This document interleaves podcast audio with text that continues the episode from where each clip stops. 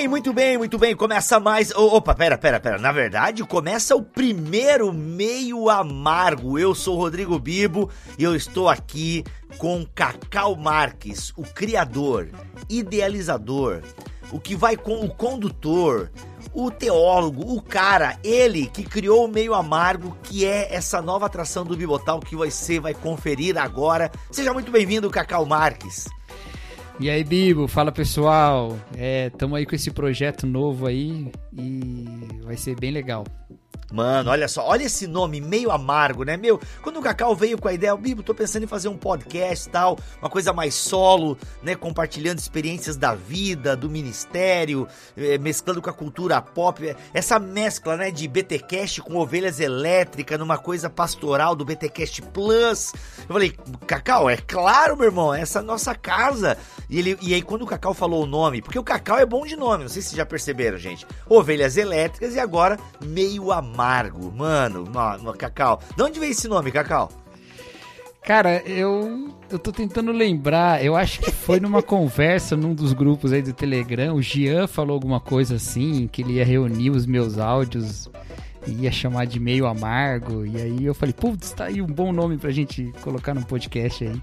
Claro. E na verdade, essa é um pouco a história desse, dessa ideia, porque quem tá em algum grupo comigo no WhatsApp no Telegram sabe que eu gosto de mandar áudio, né? Uhum. Então, resolvi que ia juntar os áudios num feed, né? Porque aí fica mais fácil de transmitir aí. É verdade, no grupo de mantenedores do Bibotal que o Cacau manda ali uns, uns cacaucasts, ó, maravilhosos.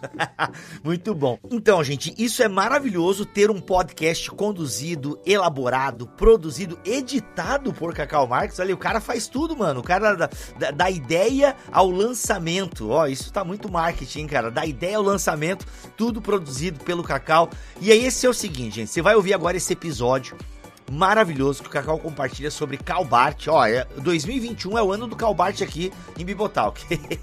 e você vai conferir o que a gente vai trazer para vocês agora com o meio amargo. Lembrando que este primeiro episódio piloto ele está aberto para todo mundo. Todos vocês vão poder ouvir este episódio. Já o segundo episódio do Meio Amargo será exclusividade dos mantenedores do Bibotalk. Então, sempre na primeira semana de cada mês, sempre na primeira semana de cada mês. Obviamente que esse aqui não sai na primeira semana de janeiro porque a gente tem férias, tá? Mas sempre na primeira semana de cada mês você terá o meio amargo. Você que é mantenedor do Bibotalk. E você que curte o cacau, você que curte a pegada, essa pegada, ou se você vai curtir, lembre-se, se você quiser receber esse conteúdo, torne-se o mantenedor do Bibotalk. Para isso, basta você acessar o link que está aqui na descrição deste meio amargo ou clica no banner que está lá em bibotalk.com. Cacau, bem pessoal, esse vai ter esse tom bem pessoal aí o meio amargo, Cacau? Como é que é vai ser a pegada? Acho que alguns episódios vão ser bem nessa pegada assim, né? De reflexões que tem a ver com a vida e de experiências pessoais. E alguns outros vêm de, de anseios aí, de temas que me, que me tocam, então acaba sendo pessoal também, mas num vínculo um pouco mais geral aí, né? Uhum. Um pouco solto, como um, como um áudio mesmo, mas não chato como áudios de WhatsApp, se Deus quiser. não, mas os teus áudios. Cara, eu acho difícil alguém que acha chato os teus áudios, né? Pelos grupos que a gente. Obrigado, Bibo, obrigado pela parte cara, que me toca. Mano, ô, você. Alguém tem que comentar aí, galera, nas redes sociais e tal, porque, mano, quando você manda. A galera pede, ô Cacau, manda áudio aí. Pelo menos nos grupos que eu participo e você tá junto, quando você manda áudio, a galera curte, mano. Não à toa o Giancarlo falou essa parada que ele falou ali.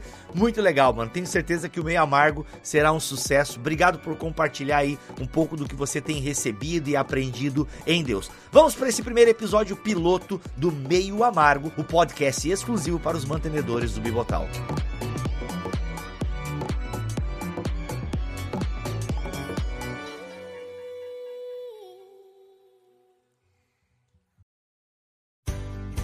Olá, eu sou Cacau Marques e você está ouvindo o Meio Amargo.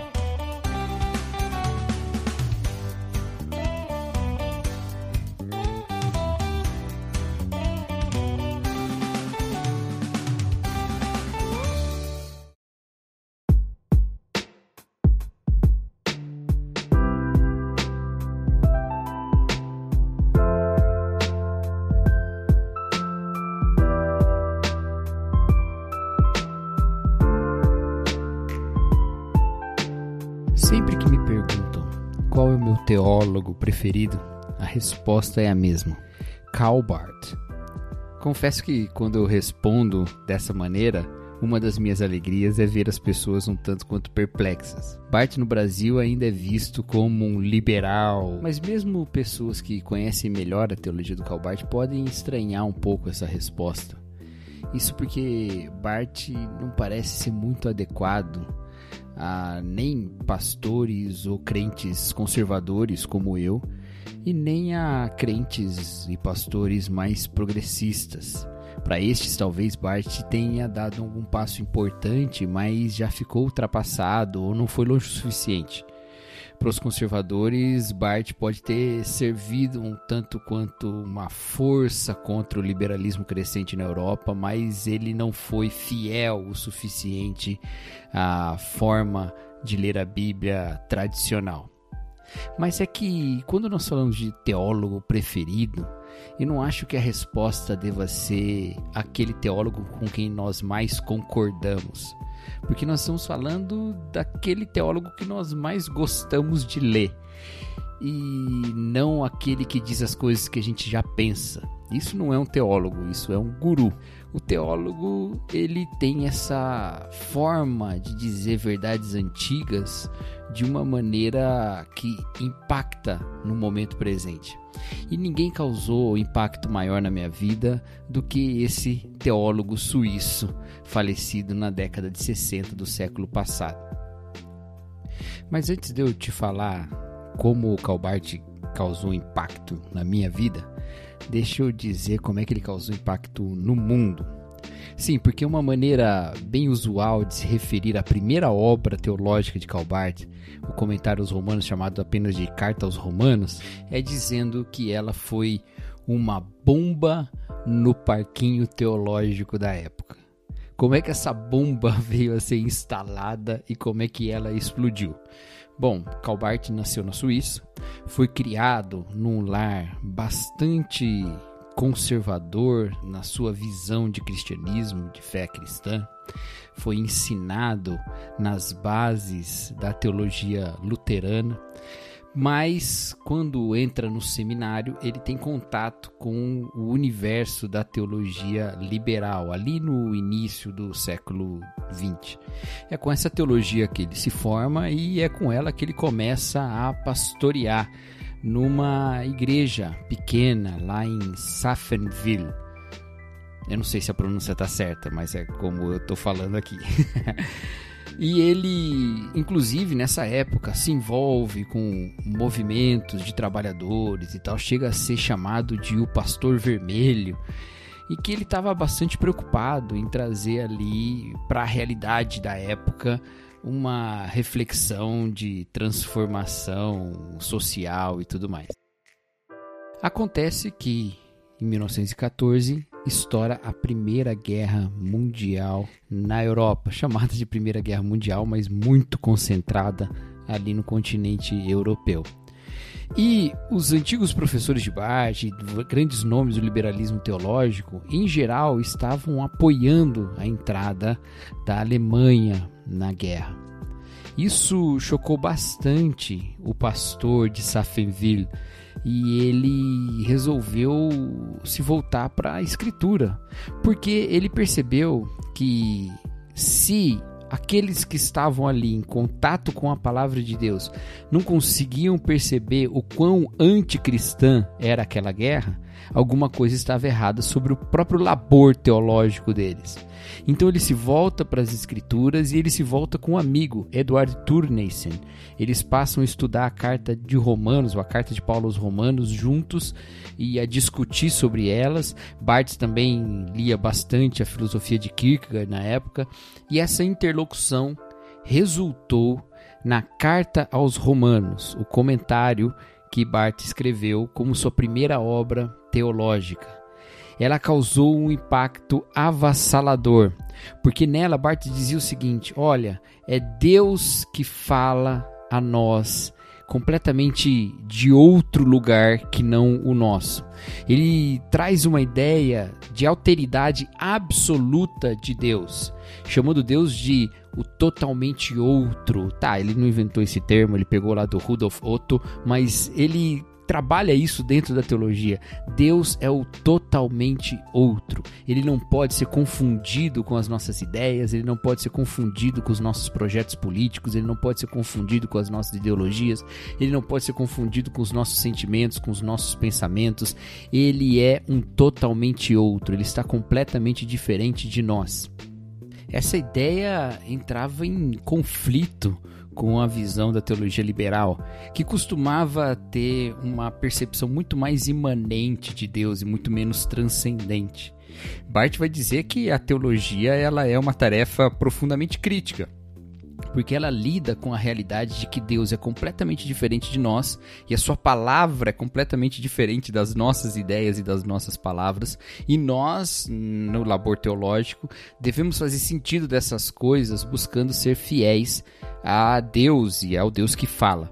Por isso a sua teologia ela é chamada de teologia da crise, porque ela nasce de uma crise entre a humanidade e Deus, uma distância, uma diferença profunda.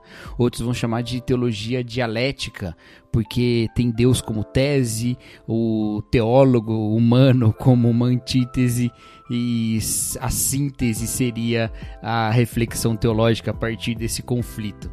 É uma forma radical de pensar a palavra de Deus como nascida em Deus mesmo. Agora, muito importante entender o que é que ele quer dizer por palavra de Deus. Hoje a gente usa o termo palavra de Deus como sendo sinônimo de Bíblia, de Escritura. Não era isso que ele estava pensando quando dizia da palavra de Deus. Ele falava da palavra de Deus que se encontra em Cristo.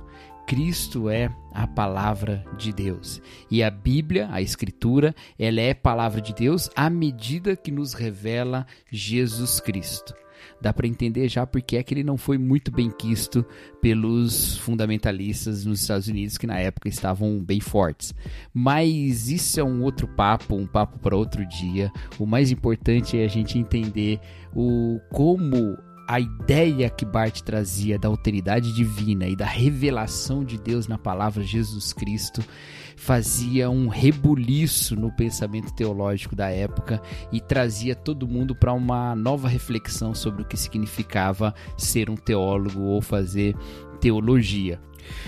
O livro saiu em 1919, um ano depois do fim da guerra, e, como eu já disse, foi revolucionário todo mundo queria ler, todo mundo queria saber. Ele teve uma carreira é, meteórica de destaque no mundo teológico. Ele começou a ser convidado para dar palestras e para dar aulas e assumir cadeiras em seminários importantes.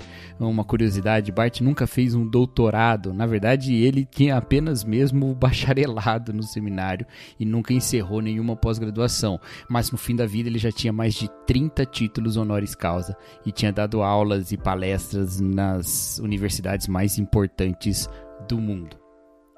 Ok, e o que, que isso tem a ver com a minha vida e com o impacto que isso causou em mim. Durante meus anos de seminário, Bart não foi uma grande base de estudo, não era bibliografia básica para nós e suas obras não eram lá parte de nenhuma disciplina como sendo uma fonte direta mas ele sempre aparecia ali citado, muitas vezes criticado por autores que nós líamos em sistemática, vários deles vindos de uma tradição evangelical norte-americana e tendo ali todas aquelas críticas que vieram do movimento evangelical contra o Bart e algumas críticas injustas, mas algumas pertinentes. Mas o, o importante é que é, Bart parecia ser um cara que estava do lado de lá da ortodoxia e não do lado de cá. Ele estava ainda do lado dos fazedores de problema e não dos resolvedores de problema.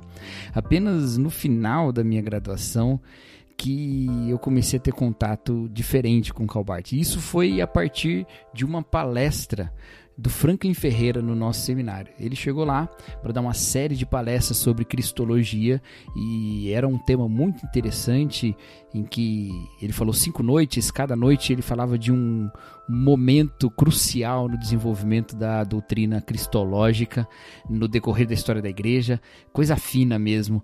E a última palestra foi sobre Parenberg e a historicidade da ressurreição. Mas antes de falar do Pannenberg, ele fez uma longa introdução sobre Calbart e é claro, né, pela dependência que Pannenberg tem, inclusive, da própria teologia de Barth. E eu fiquei encantado com a maneira diferente que ele falava de Barth. Ele não trazia as críticas rasas que eu via nas outras leituras que eu tinha feito. E isso abriu a possibilidade de eu conhecer melhor esse autor que tinha de repente se tornado bastante enigmático para mim.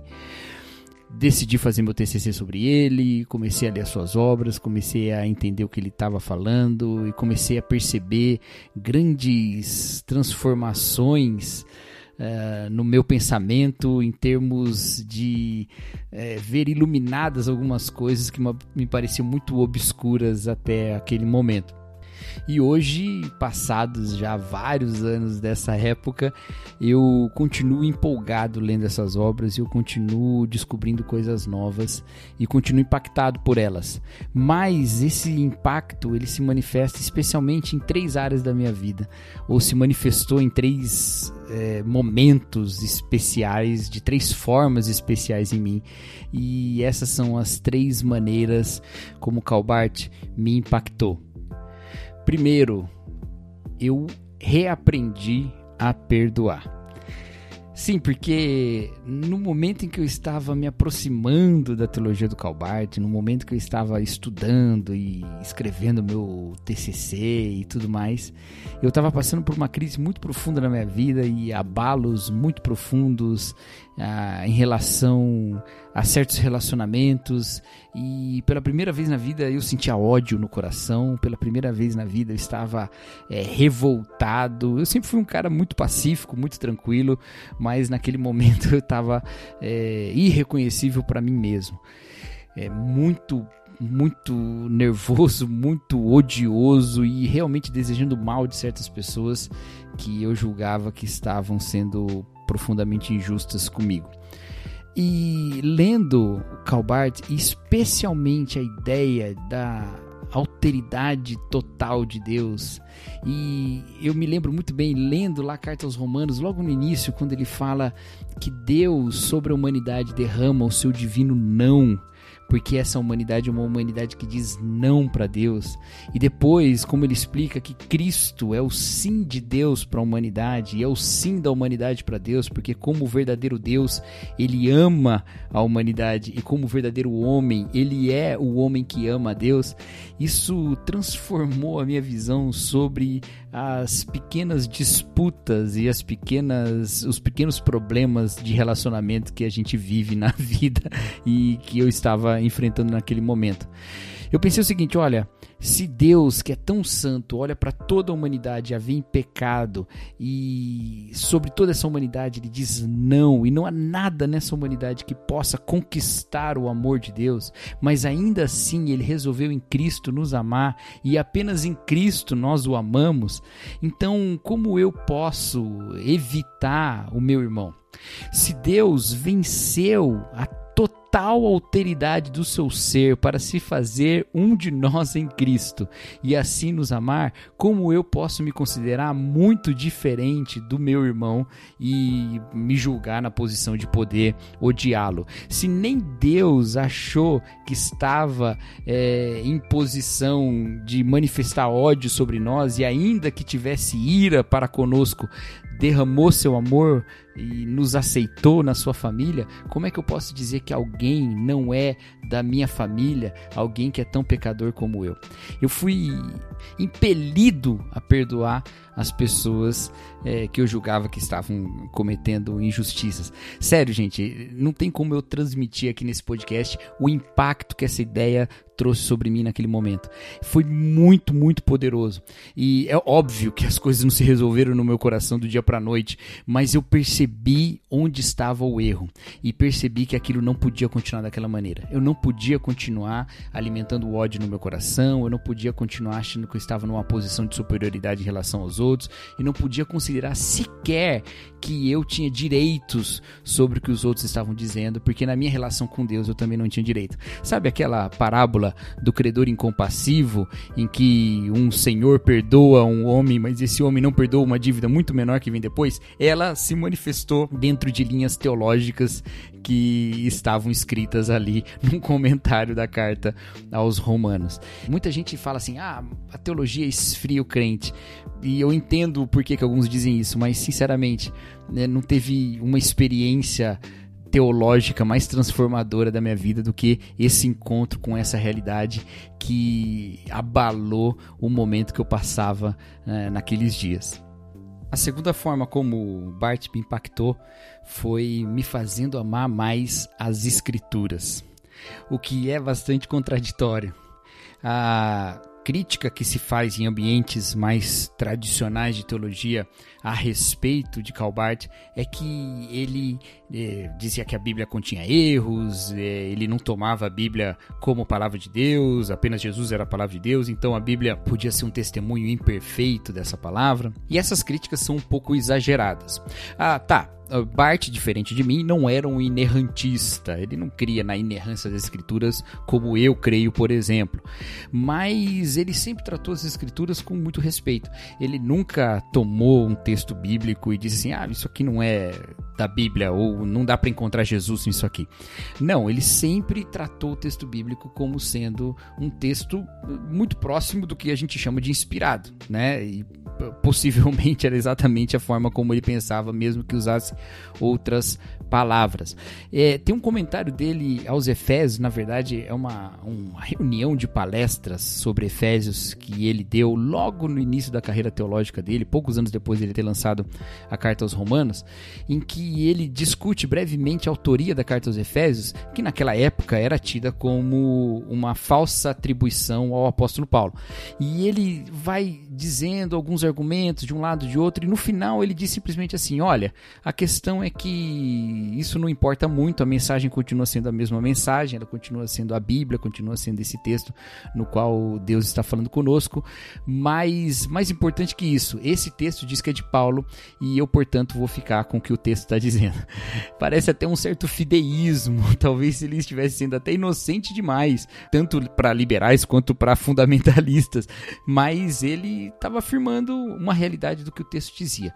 Mas não é por isso que eu passei a amar mais a Bíblia com o que eu aprendi do Calbart. Na verdade, é, eu sempre tive, desde pequenininho, a Bíblia como sendo a palavra de Deus. Aprendi versículos bíblicos, aprendia o que eles significavam na nossa vida, amava as histórias bíblicas contadas pelos meus pais desde pequenininho e eu tenho um apreço muito grande pela Escritura. Sempre tive esse apreço.